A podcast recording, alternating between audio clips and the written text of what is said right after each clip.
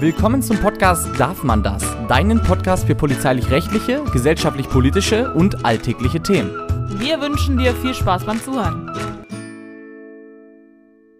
Hallo und herzlich willkommen zur nächsten Podcast-Folge Darf man das? Heute geht es um die Ausländerkriminalität, ein sehr kontroverses Thema. Das wissen wir selber. Wir sind Leo und ich, Leo, hi. Hi, na?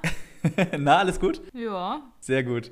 Und genau, wir sprechen halt heute über die Ausländerkriminalität, beziehungsweise die Kriminalität von Nicht-Deutschen. Und das ist halt deswegen ein kontroverses Thema, weil dieses ganze Thema kaum objektiv behandelt wird. Es wird versucht, von verschiedenen politischen Richtungen auszuschlachten in beide Richtungen. Also sowohl von links als auch von rechts. Und ähm, es wird versucht, Zahlen so zu drehen, äh, wie sie dann vielleicht am Ende doch nicht sind, Statistiken so zu bewerten und zu definieren, damit es zur eigenen politischen Agenda passt. Und Leo und ich versuchen einfach mal ganz objektiv hier sozusagen zu berichten aus unseren eigenen Erfahrungen, unseren eigenen Meinungen und vielleicht auch gewisse Statistiken ins richtige Licht zu rücken und in den richtigen Kontext zu setzen. Weil, wie gesagt, das Thema ist nicht einfach und sehr kontrovers und wir versuchen da ein bisschen Ruhe reinzubringen oder ja, hoffen, dass wir das hinbekommen, um euch vielleicht einfach mal so ein Bild aufzumachen bei dem Ganzen. Also grundsätzlich lässt sich sagen, dass es eine polizeiliche Kriminalstatistik gibt. Also ganz salopp gesagt, es gibt eine Statistik einmal im Jahr, die für ein gesamtes Kalenderjahr die Kriminalität in Deutschland misst bzw. dann aufzeigt. Und hier muss man sagen, gibt es verschiedene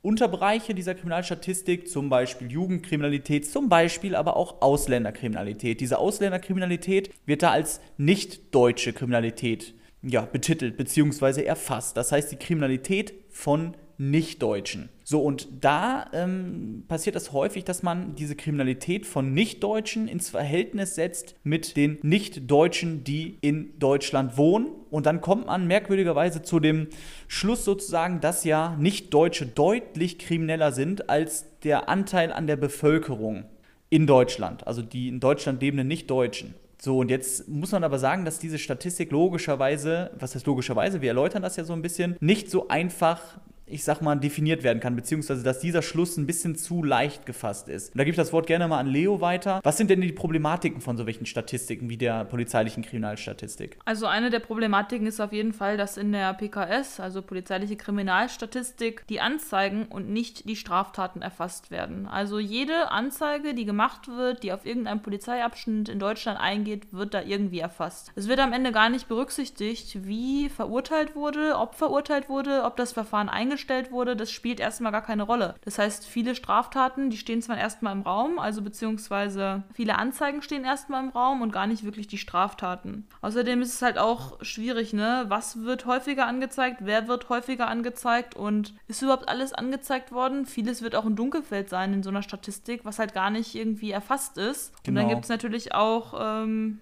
ja, Daten, die dann dadurch halt einfach verzerrt werden. Ne? Genau, das Dunkelfeld ist im Prinzip all das, äh, was an Straftaten passiert in Deutschland, aber nicht zur Anzeige gebracht wird. Also ihr müsst euch ja vorstellen, dass in gewissen Straftaten es extrem viele, ich sag mal, oder ein großes Dunkelfeld gibt. Ähm, ja, und dementsprechend, wie gesagt, ähm, kann so eine Statistik nicht vollends die richtigen Zahlen darlegen. Es gibt gewisse, gewisse Deliktsfelder, die sind zum Beispiel deutlich, ja, ist das deutlich größer, das Dunkelfeld, als bei anderen zum Beispiel. Genau, das ist eine große Problematik, Leo, ne, der Statistik. Mhm, auf jeden Fall. Dann ist ja auch die Frage, man sieht ja in der Statistik auch gar nicht, was vielleicht die Grundlage für die kriminelle Energie ist, ob es vielleicht eigentlich so ist, einkommensschwach heißt kriminell oder ob auch das Alter und die Persönlichkeit eine Rolle spielen, weil oftmals sind nun mal die Tatverdächtigen junge männliche Personen und da haben wir halt nun mal mittlerweile auch viele junge männliche Menschen aus, auch aus anderen Ländern, aber halt auch von den die schon hier geboren sind. Also ich würde sagen, das ist einfach die Altersgruppe, die die Straftaten teilweise am meisten begeht.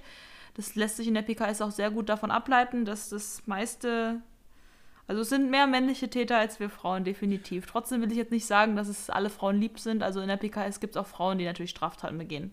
Genau, also die, die fehlende Vergleichbarkeit, das ist ja das Problem, ne? Das ist, also um das vielleicht mal ganz plakativ zu machen, du kannst nicht die Gesamtbevölkerung mit dem Anteil an Nichtdeutschen einfach so ähm, vergleichen. Denn, wie Leo schon gesagt hat, gibt es soziologische Faktoren, wie zum Beispiel das Geschlecht, aber vor allen Dingen auch das Lebensalter, was sich in der Kriminalitätsbelastung erheblich unterscheidet. Das heißt, es macht überhaupt keinen Sinn, zum Beispiel die Nichtdeutschen mit der sonstigen gesamtgesellschaftlichen Bevölkerung zu vergleichen, weil zum Beispiel gerade in der Flüchtlingsthematik sind nun mal viele junge Männer dabei. Das heißt, man müsste eigentlich, um das vergleichbar zu machen, aus diesem Aspekt gesehen diese Gruppe der nicht-deutschen Flüchtlinge, sage ich jetzt mal, Geflüchteten, auch mit deutschen Jugendlichen vergleichen, beziehungsweise deutschen jungen Männern. Und schon hätte man ein ganz anderes Verhältnis, weil, wie gesagt, auch deutsche Männer, deutsche junge Männer äh, begehen viel mehr Straftaten als deutsche alte Frauen. Das heißt, diese Vergleichbarkeit zu schaffen, ist einfach zu einfach. Man kann nicht einfach eine soziologische Gruppe raustrennen aus dem großen Kuchen und dann mit dem großen Kuchen vergleichen. Das funktioniert nicht. Vielleicht ist das so ein bisschen verständlich geworden, dass diese soziologischen Aspekte überhaupt keine Berücksichtigung finden. Wie gesagt, vielleicht kommt ja, würde ja sogar rauskommen, dass deutsche junge Männer deutlich mehr Straftaten begehen als nicht deutsche junge Männer, aber dass durch die vielen deutschen alten Frauen, die dazugezählt werden, sozusagen dieses Verhältnis wieder kippt. Ich hoffe, das ist verständlich ausgedrückt. Konnte man das verstehen, Leo? Also ich finde, man hat sehr gut verstehen können und ich finde, es ist auch wirklich ein sehr wichtiger Aspekt, den du darüber gebracht hast, weil man kann halt auch Äpfel mit Birnen nicht vergleichen und so kannst du halt nicht eine kleine Gruppe, wo halt nun mal viele junge, fitte, erwachsene Menschen quasi in der Gruppe zu zählen sind, mit denen in einer anderen Gruppe, wo viele alte, schwache, gebrechliche Menschen sind. Da muss man dann halt Gleiches mit Gleichem vergleichen und kann nicht sagen, nur weil das jetzt so ist, sind die deshalb so ultrakriminell. Außerdem, klar, man kriegt das natürlich schon auch irgendwie auf der Arbeit mit. Es gibt natürlich auch irgendwelche Reisenden und Touristen, die extra zum Straftaten begehen nach Deutschland kommen. Die werden dann natürlich auch statistisch erfasst in den Fallmerkmalen, beziehungsweise auch schon ähm, in den, bei uns kann man das ja angeben, wo die herkommen. Das ist auch eigentlich ja in den Anzeigen dann auch relevant teilweise, weil du musst ja auch die Post dann dahin schicken und dann natürlich kann es auch mal vorkommen, dass die gar nicht aus Deutschland kommen. Und die kommen dann aber auch nicht, das sind ja dann nicht wirklich Ausländer, sondern das sind ja dann eigentlich Touristen. Das heißt, man muss das einfach auch, ja, unterschiedlich sehen. Es gibt gerade in Berlin, bei uns in der Stadt, viele Touristen, die kommen zum Drogennehmen her.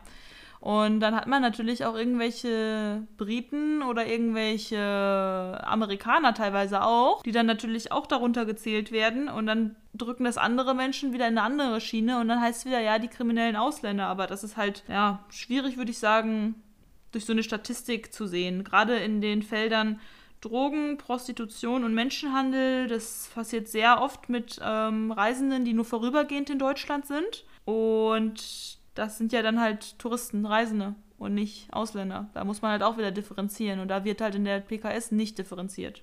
Genau, es kann ja nicht sein, dass die Engländer-Truppe, die das Oktoberfest besucht und sich da prügelt, sozusagen dann in die Statistik reinfällt, die eigentlich, beziehungsweise die dann gerne, wie gesagt, von politischen Richtungen auf die in Deutschland lebenden Nicht-Deutschen sozusagen bezogen wird. Weil, mein Gott, das ist eine Engländer-Truppe, die haben sich da geprügelt, sind in die Statistik mit eingeflossen, aber was kann denn sozusagen der, äh, der, der Geflüchtete aus Syrien jetzt dafür, ne? Und aber wie gesagt, diese Zahlen werden halt häufig so verwendet, dass es halt in die eigene politische Agenda passt und es funktioniert halt einfach nicht. Man kann halt einfach nicht Äpfel mit Bieren vergleichen, genauso wie Leo gesagt hat. Eine Statistik, die keine soziologischen ähm, Hintergründe hat, beziehungsweise die soziologische Faktoren nicht beachtet, ähm, das wie gesagt auch nicht Deutsche, die einfach nur zu Besuch oder im Urlaub sind, ähm, nicht mit einfließen lässt in die Statistik.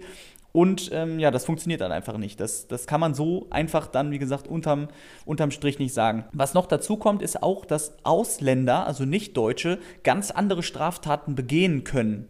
Also ein Deutscher kann im Prinzip keinen Verstoß gegen das Asylrecht begehen, also kann diese Straftat nicht begehen.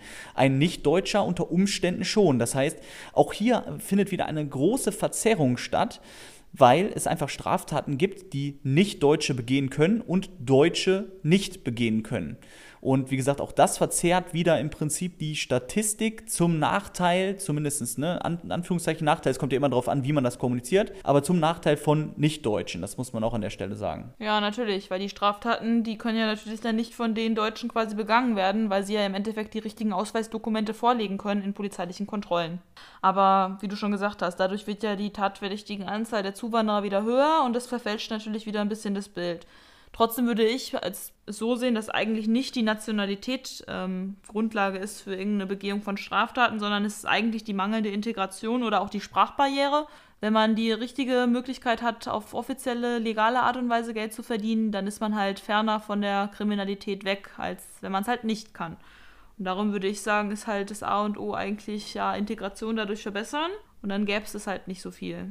Ganz genau, das ist auch der Appell hier an der Stelle. Also nehmen wir mal an, es würde eine Statistik geben, die tatsächlich die ganzen Dinge mit rausberechnet, die wir jetzt gerade angesprochen haben. Ich glaube gar nicht, dass das so unbedingt möglich ist, weil wie gesagt, gerade diese soziologischen Aspekte sind schwer in Statistik zu fassen. Aber nehmen wir mal an, das wäre möglich und da würde unterm Strich sozusagen rauskommen, dass Ausländer, nicht Deutsche, trotzdem noch eine höhere Kriminalitätsbelastung haben, wie gesagt, als Deutsche. Dann liegt das sicherlich nicht daran, an, an irgendwelcher Religion, an, an irgendwelchen, wie gesagt, an der Haarfarbe, an der Hautfarbe oder was auch immer. Das ist das klare, der klare Appell. Dann liegt es unter Umständen, wie gesagt, an Migrationsproblemen, an Sprachbarrieren, an weniger Chancen, vielleicht sogar am selektiven Anzeigeverhalten. Das ist natürlich auch so eine Sache. Ähm, Habe ich mich selber auch ein bisschen mit beschäftigt im Rahmen eines Studiums, dass zum Beispiel unter Umständen, das ist nicht klar nachgewiesen, aber unter Umständen äh, sozusagen nicht Deutsche häufiger angezeigt werden als Deutsche. Also ich sage jetzt einfach mal ganz salopp, der Ausländer, der sich mit einem Deutschen prügelt, wird eher angezeigt als der der Deutsche, der sich mit einem Deutschen prügelt.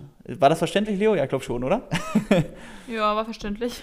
Genau, also dass man, dass es da einfach ein selektives Anzeigeverhalten gibt seitens der Bevölkerung und unter Umständen auch seitens der Polizei, aber auch das ist noch nicht belegt, aber das können halt alles Dinge sein, die da mit reinfließen. Ne? Also wie gesagt, unterm Strich hier der klare Appell von uns, diese Statistiken kann man sich angucken, aber man muss immer wissen, wie man sie bewertet. Wenn man das nicht weiß, sollte man nicht auf die Parolen von irgendwelchen Parteien aufspringen. Äh, von wegen hier, man sieht doch ganz klar in der Statistik, Ausländer sind krimineller als Deutsche. Nein, das stimmt einfach nicht. Das, das sagt diese Statistik sozusagen nicht. Und ja, das ist im Endeffekt der Appell. Und wie gesagt, wenn es so wäre, dann liegt es sicherlich nicht an Religion oder Hautfarbe, Haarfarbe, sondern dann muss man gucken, welche anderen Gründe es gibt und dagegen wirken sozusagen. Ne? Ja, auf jeden Fall.